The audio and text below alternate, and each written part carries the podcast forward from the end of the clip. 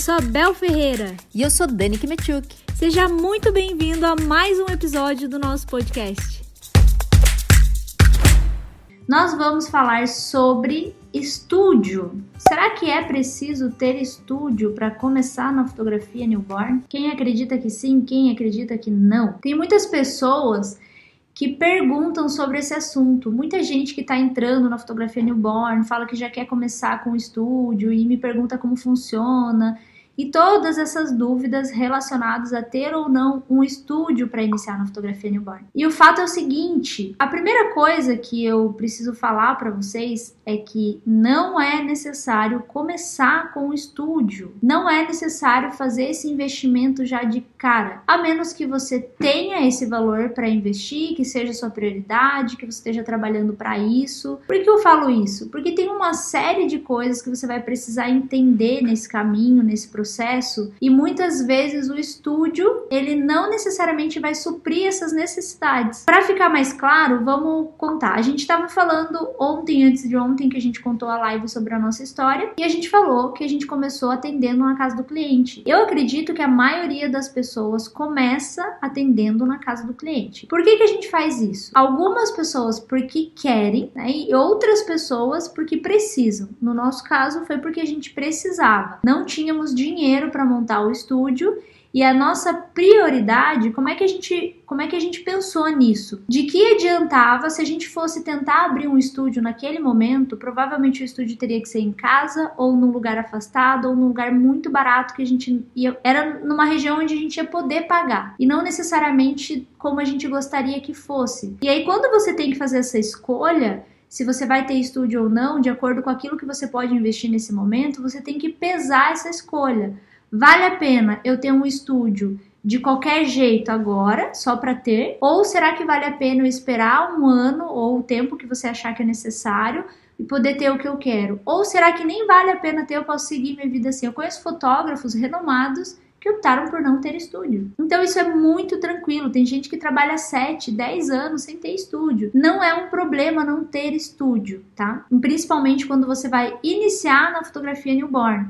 Então foi o nosso caso, a gente decidiu atender na casa do cliente por um ano para depois ter o nosso estúdio. E quando a gente teve o nosso primeiro, nesse período de um ano, a gente estava programando ou planejando como seria o nosso estúdio. E mesmo assim a gente errou feio no nosso primeiro estúdio. Bel, fale mais sobre isso. Nessa época, Inicialmente, a gente trabalhava com a luz natural. Depois, quando a gente foi ver o nosso primeiro estúdio, tudo que a gente queria é que esse estúdio tivesse muita luz natural. Quem trabalha com luz natural sabe a importância de ter um espaço com bem iluminado, com bastante espaço para a luz natural entrar, né? Então, quando a gente foi procurar o nosso primeiro estúdio, a nossa visão, lembra que eu falei ontem sobre a gente ser limitado? E muitas vezes a gente tem uma crença. E eu já vou chegar onde eu quero com essa E a falta de conhecimento faz com que a gente seja mais limitado ainda a gente tava assim, luz natural, luz natural, muita luz natural. Aí a Dani começou, foi a Dani que começou a pesquisar uh, os lugares. E eu contei na última live também que a gente foi morar no lugar que a gente queria ter estúdio. E aí a Dani começou a pesquisar, só que os lugares legais que ela achava também eram afastados. Não era perto de regiões nobres bairros ou melhores. bairros melhores, que eram os clientes que a gente queria assistir, é, assistir não, é, atender. atender. E também não era perto de centro. Mas aí um dia ela falou assim: por favor, dá uma chance para essa casa aqui, vamos lá ver. Beleza, a gente foi lá ver. Quando a gente chegou na casa, era longe bem longe, já fui reclamando o caminho inteiro porque era longe. E é, ainda mais que a gente saiu do, do nosso barraco lá para chegar até essa casa, então o barraco no extremo e essa casa no outro. E aí quando a gente chegou lá, a gente é, entrava na sala, foi aquela foto que eu mostrei na, na última live. Entrava na sala e aí tinha um espaço que ia para uma parte que eles estavam chamando de espaço gourmet, que era uma tinha uma churrasqueira, ele era todo coberto, é, teto de policarbonato, vidro, vidro e um um super espaço que só tinha uma, uma mesinha, tipo uma bancada, uma pia, a churrasqueira. E a gente, quando chegou e olhou, Era mais ou menos 11 da manhã, né? Uhum. Tava um dia Nublado. meio nublado, não tava tão nublado. Tinha tipo sol entre nuvens, tava um dia claro, gostoso. Quando a gente pisou lá e olhou pra cima e falou: Uau, quanta luz natural! Que maravilha! A gente quer. Olha, tem vidro pra lá, tem vidro pra cá, o teto é transparente, é excelente. É isso que a gente precisa pra fotografar. Só que a princípio a gente não tinha imaginado que ia fotografar ali. A gente ia fotografar dentro da sala e tinha uma porta-janela, uma, é, uma porta-janela de correr assim de vidro. Então a gente ia pegar a luz daquele espaço. Quando a gente finalmente mudou, a gente imaginou que aquele espaço do, do lado ali de fora seria muito melhor. Ele era todo fechado. Só que aí, quando a primeira coisa que a gente teve que fazer, a gente montou tudo ali e depois foi ver a questão do ar-condicionado. A gente precisou de um ar-condicionado de 36 mil BTUs para dar conta do espaço, porque E ele não era um espaço grande, era pequeno, mas era alto. era alto. O teto de policarbonato, o que, que acontece com ele? Ele não segura a luz, então quando entrava sol, entrava muita luz. Não entrava o sol lá dentro, ele ficava como se fosse um difusor, mesmo assim entrava muita luz de todos os lados. Isso começou a ser um problema, a gente teve que mandar fazer uma estrutura para fazer como se fosse uma cabana para poder segurar um pouco da luz, bloquear um pouco da luz. A gente colocou chapas de isopor, fazendo tipo uma cabana mesmo. Eu nem sei se a gente Porque tem a, foto disso. a luz ficava chapada, então vinha luz de todos os lados. Ou seja, o que, que a fotografia precisa? Luz e sombra para ficar bonito, para ter volume, para ter contorno. E nesse caso só tinha luz e ficava chapada porque vinha de todos os lados. E aí a gente teve que inventar uma gambiarra para conseguir conter um pouco dessa luz e deixar com que ela viesse somente de um lado, não de cima, da direita, da esquerda, da frente, de trás, de tudo quanto é lado. Então a gente teve que fazer um esquema ali e segurar essa luz. E o que aconteceu foi a gente ter estúdio antes de saber exatamente o que a gente precisava para ter um estúdio. Então a gente caiu no conto de que né, naquela crença limitante que precisava de muita luz natural, de que o espaço que a gente imaginou lá ia dar para fazer tudo, não deu, então a gente teve que dividir em duas partes. Foi, a gente foi tendo uma série Gastou de problemas. muito dinheiro porque a gente chegou lá e percebeu que o técnico do ar-condicionado falou: vocês vão colocar esse ar de 36 mil BTUs e ainda não vai ser suficiente, porque onde tem muito vidro e policarbonato vira uma estufa. Então, quando tá quente é muito quente, quando tá frio é muito frio. Quando chove, o barulho parece que tá caindo granizo, porque o policarbonato faz muito barulho, então não era legal. É, Uma a péssima gente, A gente escolha. ficou um ano assim. Mas tudo bem, né? Funcionou, mas se a gente tivesse pensado melhor antes, Planejado, né? Planejado melhor, melhor. tivesse estudado mais, tivesse mais conhecimento, não teria cometido esse erro. Não teria tanta Exatamente. dor de cabeça, não tinha enfrentado tanta coisa. Ou seja, a gente poderia ter atendido na casa do cliente por mais um tempo. Todo fotógrafo já fez uma gambiarra, sim. Todo fotógrafo já fez. Gente, vocês não tem ideia da- dessa gambiarra que a gente fez. Ela era horrível. A gente teve que pedir pra um, um- Era um negócio de. Como é que é o nome da pessoa que faz? Serralheiro. Serralheiro. O serralheiro fez uma estrutura e a gente cobriu com Essa estrutura- chapas de isopor. Imaginem uma mesa. Ela era bem parecida com uma mesa, só que alta, né? Pra, pra dar pra gente entrar embaixo e vazada, assim. E aí a gente colocava isopor em cima e em uma das laterais. E ela ficava encostada na parede no fundo. Então, pra quê? Pra luz vir só de um lado, né? Pra, pra gente conseguir conter. Isso não foi 100% suficiente, mas ajudou bastante. Então, se a gente soubesse melhor sobre iluminação, sobre uma série de coisas antes, isso teria sido bem mais fácil na hora de escolher. Por isso que a gente sempre bate na tecla de que não adianta começar invertido. O que, que, que é começar invertido? Quando você não tem tanto conhecimento e começa, você vai errar muito mais do que se você tem mais conhecimento e começa. Por isso que a gente fala, invista primeiro em conhecimento, porque aí você não vai patinar do jeito que a maioria das pessoas vai patinando. Porque a gente vai adquirindo o conhecimento depois e patina muito, gasta muito mais É dinheiro. como é aquela história, não coloque a carroça na frente dos bois. Ou seja, não adianta você sair, você não tem A menos que você queira puxar os bois. É, senão você vai puxar os bois, vai fazer besteira. É, se você não tem conhecimento suficiente, você vai é, tomar decisões ruins. Você vai comprar um monte de prop, roupinha, um monte de coisa desnecessária. Você vai fazer um estúdio de uma forma que não vai ser a melhor, não vai ser tão funcional. Você vai acabar gastando dinheiro à toa. Você vai se desgastar e isso pode fazer com que você desanime da fotografia ou perceba que ah, meu negócio não me traz retorno, eu só tenho, eu só invisto, invisto, invisto, não vejo a cor do meu dinheiro.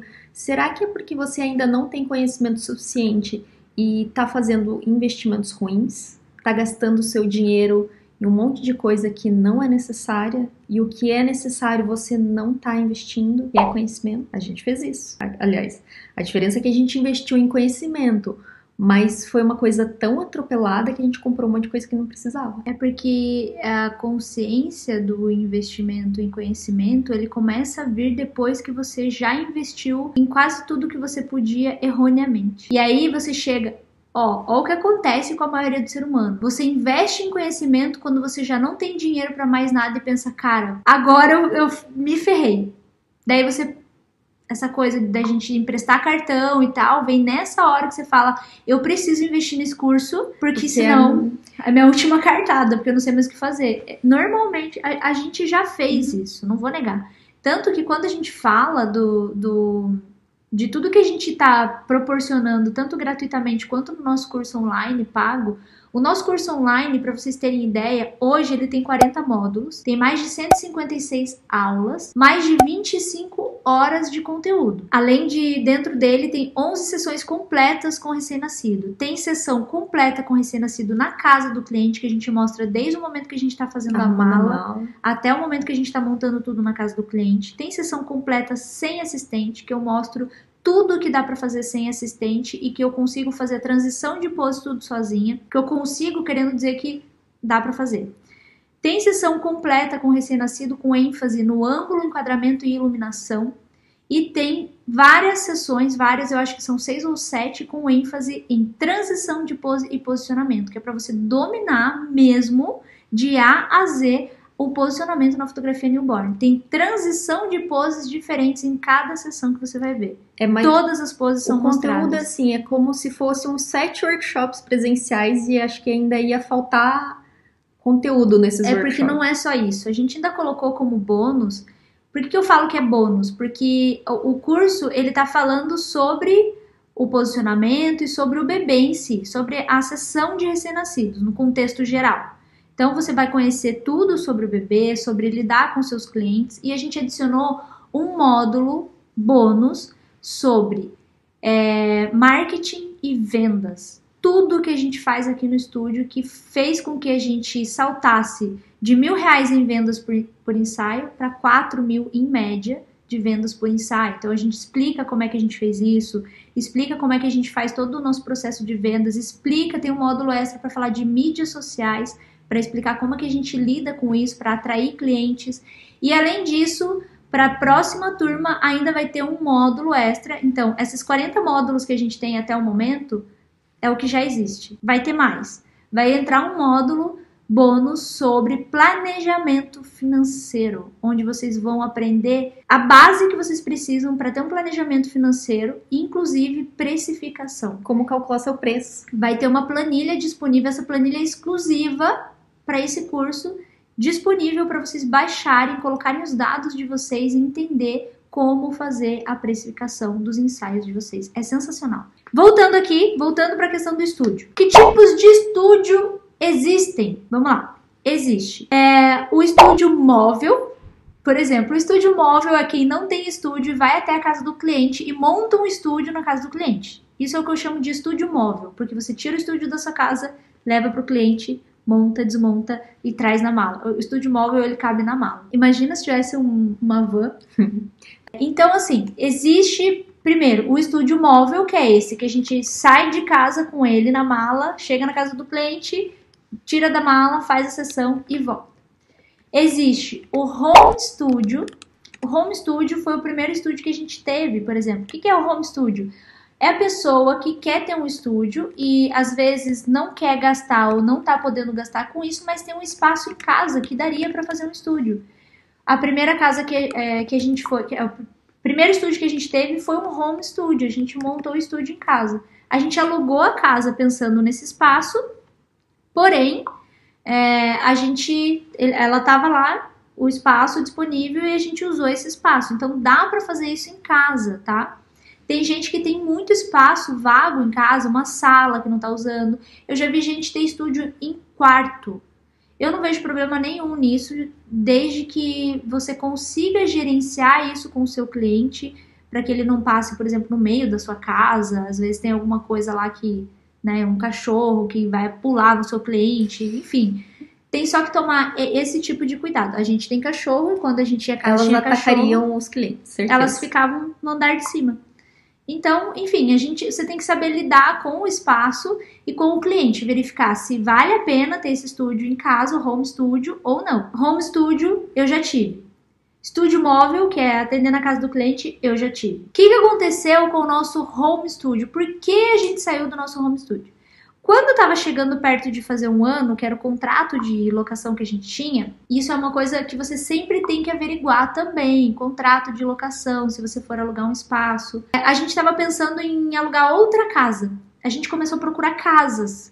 Por que, que a gente queria sair dali? Por causa dessa coisa do teto de policarbonato, do ar-condicionado. Chegava verão, a gente tinha que agendar a sessão 8 da manhã para liberar o cliente no máximo até, até meio-dia, porque quando chegava uma hora da tarde, da uma até as três da tarde, no sol, em dias de verão, chegava a fazer 56 graus lá dentro. Como que eu sei? Porque a gente tem um medidor. Ele ficava lá e ficava. Chegou a fazer 56 Fritando. graus. Então a gente tinha que marcar bem cedo no verão. E no inverno a gente tinha que ligar o ar-condicionado e ligar dois climatizadores, às vezes até um aquecedor para que a, a temperatura chegasse no ideal antes do ensaio. A gente levava quase duas horas para aquecer o espaço. A sorte é que a gente morava lá, né? Porque era só descer, ligar. Então, a gente estava procurando outra casa. Por que, que a gente desistiu de alugar uma casa? Porque no meio desse processo, a gente foi dar um curso em Foz do Iguaçu. Quando a gente chegou em casa, uma da manhã, a gente é, deu o curso, acabou às 5 da tarde. Às 7 a gente pegou a estrada, chegou aqui uma hora da manhã e a nossa casa tinha sido arrombada. Desse dia em diante, a gente já estava decidida que não ia mais fazer estúdio em casa, por causa da segurança, só por isso. Tinha câmera, mas ela não funcionava. Se funcionasse, não ia ter dado em nada, É, né? Tinha pra nossa sorte, ninguém entendeu o quanto valia os props. Eles saíram pela parte do estúdio. Eles arrombaram a porta e saíram pela parte do estúdio. Não levaram nada do estúdio. Levaram TV, coisas pessoais, nossa, roupa, coisas assim. Mas não levaram coisas do estúdio, mas procuraram. Inclusive, toda vez que eu saía de casa, foi o que deixou a gente mais tensa. Toda vez que a gente saía de casa, por alguma razão, eu fechava meu notebook e colocava no guarda-roupa, embaixo de umas coisas, assim. Eu fazia isso sempre. E era o único lugar que estava revirado quando a gente voltou. Só que o computador estava comigo, né? Porque eu levei pro curso. E aí a gente ficou muito assim, nossa, parece que a, que a pessoa já tinha visto a gente fazer isso. Então a gente decidiu ir para uma sala comercial, que aí vem a terceira opção de estúdio, que é um espaço comercial. Isso pode ser uma sala, pode ser uma casa comercial, às vezes você aluga uma casa só para isso. E aí você tem que pensar em como vai ser o processo para você estruturar esse espaço. O nosso primeiro estúdio em casa em sala comercial também não foi dos melhores, mas no momento em que a gente alugou, a gente estava apaixonada pelo espaço e acreditou que aquele a era o gente espaço alugou da vida. assim de um dia para outro, né? A gente água, chegou- pegar, tá? A gente chegou de viagem, era madrugada de sábado para domingo. A gente chegou e tinham entrado lá no sobrado que a gente morava. Aí é, no domingo eu encontrei alguém para trocar a porta lá e arrumar o que tinha é, acontecido lá nas portas, arrombado. E eu comecei já a procurar na internet algum lugar para alugar. E eu achei é, num prédio, fui, a gente foi olhar uma sala e o porteiro desse prédio falou: Olha, tem uma outra sala aqui para alugar, vocês querem dar uma olhadinha? E assim, já na segunda-feira a gente achou o, esse espaço. Então foi de um dia para o outro. Falei: Não, é esse, beleza, vamos sair daqui o mais rápido possível. E foi isso que a gente fez. Então foi uma, foi uma decisão até boa esse lugar, mas poderia ter sido melhor. Mas como a gente não teve tempo e fez tudo às pressas, a gente acabou não tendo tempo e, teve, na verdade, um pouco de sorte de encontrar esse lugar, assim, de um dia para outro. Pago mais caro no meu aluguel para poder ter um home studio. Deixa eu colocar aqui. É, geralmente, Pra mim é muito mais Quando- favorável do que ter um estúdio fora. quando a gente estava vendo um- uma casa maior para ter estúdio, é, nós estávamos vendo. A gente percebeu que o aluguel seria mais caro, porque a gente teria que ter um espaço maior, então isso sairia mais caro. Só que não tão mais caro quanto ter uma casa alugada um apartamento alugado e um estúdio alugado. Ou seja, se juntasse esses dois seria mais caro. É, e entra o que a Pamela disse, né? Que ah, ela paga um pouco mais caro para poder ter home studio. Foi, era o que a gente estava buscando na época. Mas não são duas despesas, Mas não é são uma duas só. despesas. Tanto que quando a gente mudou para o primeiro estúdio comercial, a gente também mudou para um apartamento. E aí a gente veio para um bairro nobre, em Curitiba. O estúdio para um bairro nobre a gente veio morar perto do estúdio também. Então o aluguel era caro do estúdio, somado com o aluguel, dava um pouco mais do que o dobro do que a gente pagava lá no, na- no home studio, né? É, é verdade. A gente E morar- o espaço era menor ainda. a gente começou a gastar mais que o dobro. um pouco mais que o dobro. Não estávamos é, 100% preparadas para gastar o dobro na época, mas foi o que a gente pensou em relação a ter Mais segurança. segurança e foi principalmente psicológico, né? Porque daria pra gente ir pra uma outra casa mais segura, mas a gente ficou com tanto medo. Foi bem ruim. E nessa mesma época eu tinha começado a fazer faculdade de fotografia, não, não A Bel consegui. foi um dia pra aula. Ela falou, não, vou fazer. Porque a Bel não acabou. A outra faculdade que a Bel tava fazendo, ela acabou desistindo. E ela falou, ah, eu queria fazer uma faculdade. Daí foi fazer fotografia, foi um dia pra aula. Porque assim, começou a semana de aula quando eu tava em Foz. A gente chegou no domingo, segunda eu teria aula. Eu não conseguia, porque eu ficava imaginando as pessoas lá dentro. E o mais engraçado é que a sensação que eu tive é de que eu vi os caras lá dentro, dois. Eu via, parecia que eu. Não, não sei explicar pra vocês. Aí no primeiro dia foi uma pessoa ficar lá com a Dani pra eu poder ir pra aula, porque eu ficava com medo de ela ficar sozinha e eu ir pra aula, era noite. No segundo dia eu falei, cara, eu não vou conseguir. Não vai dar pra todo dia vir alguém aqui ficar com você como se fosse babá, né? E a Dani nem queria, mas eu falei, eu não consigo ficar bem na, na, na escola, eu. Eu não consigo ficar bem na faculdade dessa forma, então não foi dessa vez. É, a pessoa perguntou assim: ah, então não vale a pena ter um estúdio alugado? Vale. Mas você precisa ter um fluxo e você tem que estar preparado financeiramente para ter um estúdio. Se não quiser que aconteça igual a gente, que depois de dois meses no primeiro estúdio, a gente achou que ia ter que entregar o estúdio. É, porque não tinha dinheiro, ou seja, só vale a pena você ter um estúdio. É porque não é só o aluguel, tá- né? É porque as pessoas normalmente quando pensam, ah, vou alugar. Ah, ok, é mil reais o aluguel. Só que não é só o aluguel, você tem que montar o espaço. Às vezes tem que pagar condomínio, você tem que pagar internet, você tem que pagar várias coisas de uma sala alugada. É, fora isso, você vai ter que comprar móveis, você vai ter que é, ter armário para armazenar as coisas. Por mais simples que seja, tudo isso vai bastante dinheiro e sempre vai muito mais do que você está planejando. Você planeja, ah, vou gastar tanto, você vai gastar uns 50% a mais do que você imaginou. Aqui Com a gente certeza. gastou 100% a mais do que tava. É, a gente, Querendo. tipo, super planejando aqui, a gente tá no estúdio novo, que a gente é, se mudou pra cá em outubro. Eu falei, ah, não, a gente vai gastar um tanto. Beleza, não pode gastar mais que isso. A gente super planejou, tava lá com as, com as meninas do design, ajudando, tudo. Gente, a gente gastou o dobro. Então, você tem que estar bem preparado pra ah, isso. tem uma pergunta aqui, ó. Quando a gente ia na casa do cliente, quanto tempo antes a gente chegava pra montar tudo? Ó, é, primeiro, quando a gente morava num, no bairro afastado, eu tinha que calcular baseado no trânsito.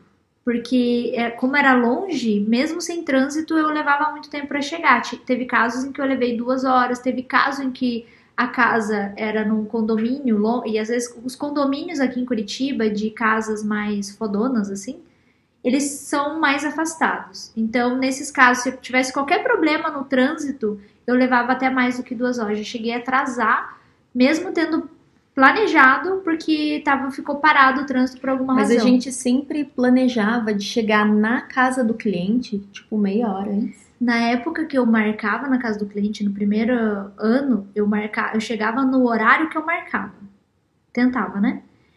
Depois disso, hoje, atualmente, quando a gente vai para fora de Curitiba atender um cliente que vai na casa dele, eu marco, por exemplo, um ensaio às 10 e pergunto para ele se eu posso chegar em torno de 30 a 40 minutos antes para montar tudo.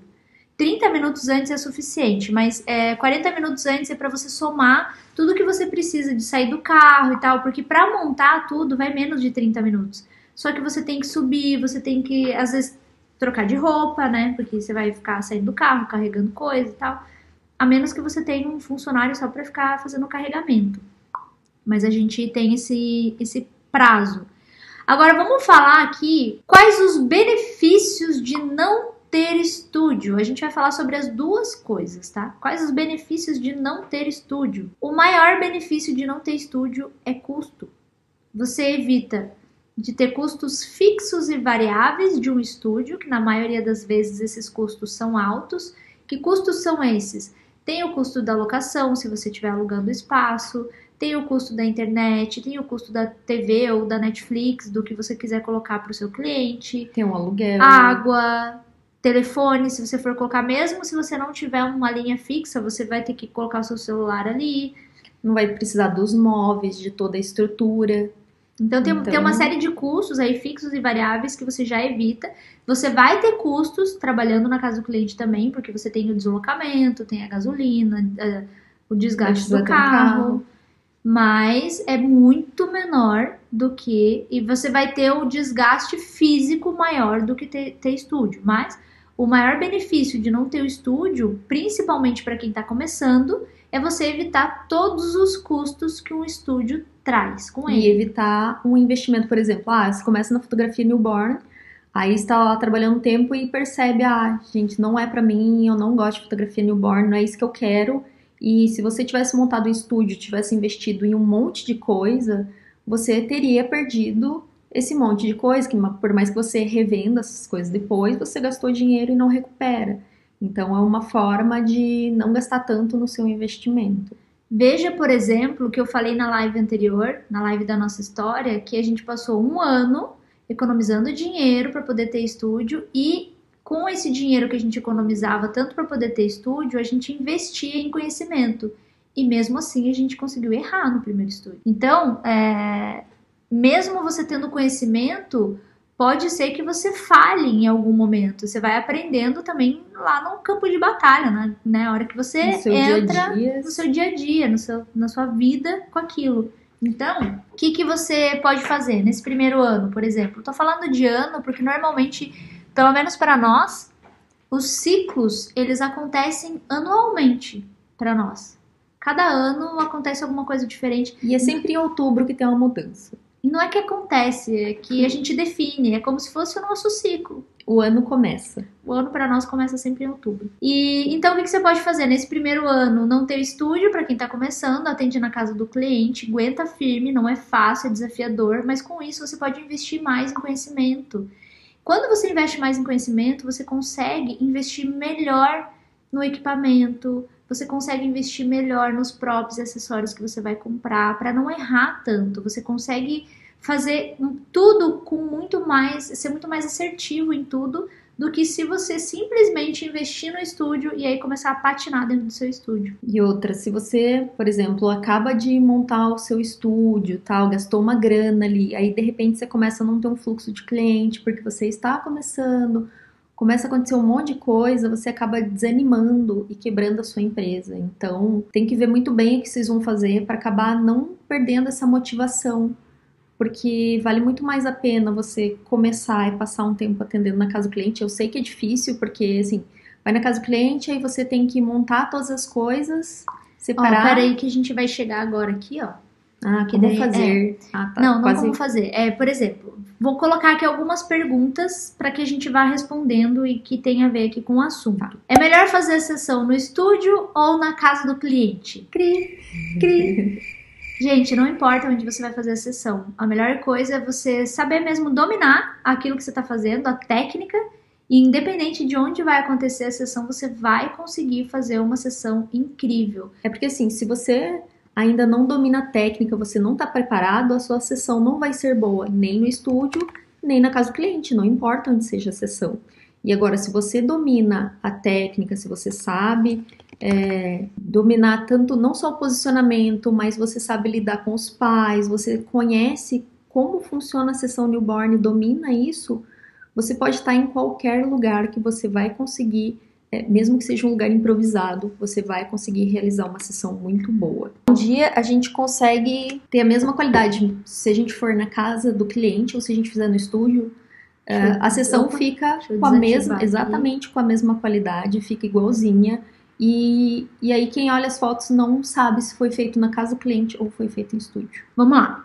Essa foi uma das perguntas. Então, independe de onde você vai fazer. Se você domina a técnica, você vai dominar qualquer espaço que você vai realizar a sessão. Agora, uma pergunta que é assim: se você não tem estúdio, ah, como é que eu posso fazer se eu não tenho estúdio, vou atender na casa do cliente. Como é que eu faço isso, né? De quanto em quanto tempo eu posso atender um newborn na casa do cliente? Eu sugiro, pelo menos é, na, no meu ponto de vista de quando eu estava atendendo só na casa do cliente, que eu não tinha estúdio, que você reserve só um.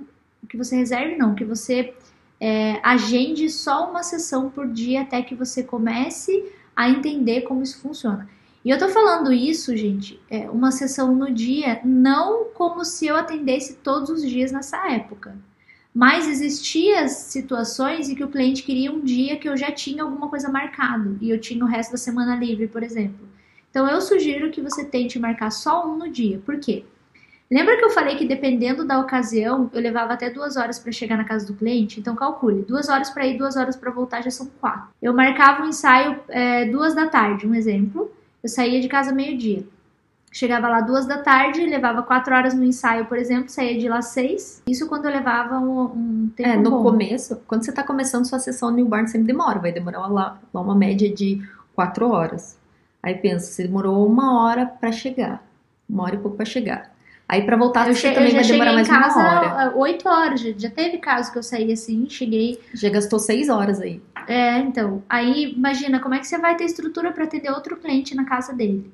Não tem como. Fora que pode acontecer imprevisto no caminho. Você pode atrasar no seu cliente. Tem Eu já tive um caso que eu saí de casa às 10, porque eu devo ter marcado uma hora e fiquei com medo de atrasar. E às vezes, gente, você chega lá no cliente uma hora, você não almoçou, você comeu qualquer coisa ali no carro. Então acontece de. Não é por mal, mas às vezes o cliente esquece também de.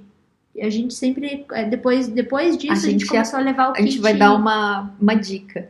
Gente, quando vocês forem atender na casa do cliente, levem um. No carro de vocês, leva um kitzinho, assim. Por exemplo, a gente leva kit água. fome. A gente, a gente leva água, a gente leva, tipo, um sanduíche, alguma coisa assim, que a gente possa. A gente não farofa na casa do cliente. Tá? É, mas, a gente é deixa no porque- carro, assim, porque se acontecer, por exemplo, ai, tá passando do horário, ou sei lá, a pessoa não te ofereceu nada, não é porque ela é muquirana, mas é porque às vezes ela Às tá vezes tão esquece. empolgada ali na sessão que ela esquece de oferecer, enfim, e você tá com vergonha de pedir uma água, alguma coisa, então a gente sempre tem tudo no carro, assim, tanto água quanto Tem comida. sempre os dois tipos de pessoa. Tem o tipo de pessoa que faz um banquete e tem o tipo de pessoa que esquece, porque ela tá distraída mesmo, tá? Teve vários clientes que a gente foi, assim, que eram fora de Curitiba, principalmente em Santa Catarina, quando a gente, a gente atende muito cliente lá. As Minha pessoas... barriga ronca alta. Ah, aí a pessoa fez almoço pra gente, foi super legal, assim. Já aconteceu várias vezes. Geralmente é o marido que cozinha e ele cozinha bem. Então a gente já almoçou várias vezes, assim. É, foi normalmente é a galera legal. de Santa Catarina que faz Santa isso. Catarina- É porque a gente atende mais lá. E já aconteceu também de a gente chegar, assim, estavam tomando café da manhã, eles falaram, vem tomar café da manhã, porque a gente saiu, tipo, 5 da manhã aqui de Curitiba pra ir lá pra Santa Catarina pra fazer a- as fotos. A gente chegou lá, tomou café da manhã com o cliente. Passa vergonha que a barriga dela fica muito alta. Bom, se o cliente já percebe que tá passando fome, ai, tem que oferecer uma coisa. Gente, olha, teve uma pergunta legal aqui, peraí. Vocês levam flash e sombrinha quando vão na casa do cliente? Hoje sim, desde que a gente utiliza flash, sim. Mas quando a gente ia no início, não. No início, é, eu usava só a luz natural. Aí teve algumas vezes em que isso atrapalhou muito e eu comecei a levar um softbox quase igual a esse aqui. Mais ou menos 90. Não é 60 por 90, ele é menor. 40 por 60, talvez. de LED ali. Uma lâmpada de LED. É 40 por 60 e tem uma lâmpada de LED. Só que, nossa, dava um trabalho pra montar. Porque ele era de vareta. Esse aqui é bem facinho, esse modelo que a gente É comprou. tão facinho que desmonta sozinho agora. Ai, é, mas ele é muito jaguar, assim, ele é bem ruinzinho. É, ele monta tipo guarda-chuva, assim, é bem facinho. Na época eu levava um desse pra auxiliar na luz. E depois é, eu comecei a usar flash tem o que? Dois anos? Uhum. Mais ou menos, né? Desde. Desde que eu 2018. comecei a usar o flash, eu, eu, eu tenho levado o flash sim na casa do cliente. Sem dó nem piedade. Vou, levo, que é mais fácil. Deixa eu ver aqui. Já tive cliente que me obrigaram a ficar pro almoço. Ah, a gente também. Mas a comida era bem boa, por sinal. Então não foi nenhum sacrifício. Ah, tem uma coisa que as pessoas sempre perguntam também quando a gente vai na casa do cliente. Qual é o melhor horário para marcar a sessão quando você vai na casa do cliente, né? Gente, é o horário que você está disponível e o horário que o cliente está disponível. Essa coisa de perguntar que horas o bebê dorme, o recém-nascido, ele não tem rotina ainda. Um dia ele pode dormir mais de manhã e no dia seguinte ele pode dormir melhor à tarde. Você nunca vai saber. Quem aqui nunca passou por uma situação da mãe chegar e falar assim: Nossa, ele só dorme à tarde. E aí você marca a tarde e o bebê não pregou os olhos. Daí a mãe fala assim: Nossa, hoje dormiu a manhã inteira. Hoje, é, hoje ele dormiu. Não sei o que aconteceu. Porque o bebê ainda não tem uma rotina. Apesar que, assim, o bebê recém-nascido ele dorme bastante, mas ele ainda não tá com uma rotina definida, noite, dia, manhã, tarde. Não tem isso. Então não adianta. A gente sempre marcou os ensaios de acordo com o que a gente achava melhor para nós. É. Porque o bebê Pra ainda nossa não tem logística uma... e também pro cliente quando era na É. época do cliente. Por exemplo, ai, que horas é melhor pra você? de Você vai chegar lá. tarde. Você vai chegar lá 9 da manhã, mas a pessoa tem que fazer alguma coisa nesse horário, tem uma rotina que. Então, para não atrapalhar a rotina do cliente, eu sempre perguntava qual era o melhor horário para ele, tá? E no estúdio, o melhor horário é o que eu defino para mim. Antes eu marcava 9 horas da manhã em estúdio. Porque sempre. a gente fotografava com luz natural. E aí a gente sempre precisava ter um padrão de luz, ou seja, à tarde a luz era diferente da luz de manhã, então a gente sempre marcava de manhã para manter a mesma luz. E agora que a gente trabalha com flash, a gente pode marcar qualquer horário. E a gente gostava de manhã também, porque podia ser sempre à tarde, né? É. Mas a gente marcava de manhã porque na nossa cabeça, de novo, crença limitante, era melhor de manhã porque isso tá batendo pé aí no negócio. É, pois é. Era melhor de manhã porque aí a gente concluía o ensaio e tinha a tarde inteira pra trabalhar em outras coisas, inclusive se quisesse marcar outro ensaio. Eu nunca gostei de marcar dois ensaios no mesmo dia. Isso é uma coisa minha. E, e aí a gente ficava nessa crença de que de manhã a gente fluía melhor o dia. E depois disso, depois que a gente mudou principalmente para esse novo estúdio aqui, a gente começou a marcar à tarde. E tem fluído melhor o nosso dia com sessões à tarde. Só quando o cliente prefere de manhã, a gente vem. Eu, eu tenho dado a opção para os clientes. Ele prefere 9 da manhã ou 2 da tarde. E ele, ele vai decidir. A maioria prefere a tarde, então a gente vê à tarde e flui perfeitamente bem para nós dessa forma. E aí, o que, que acontece?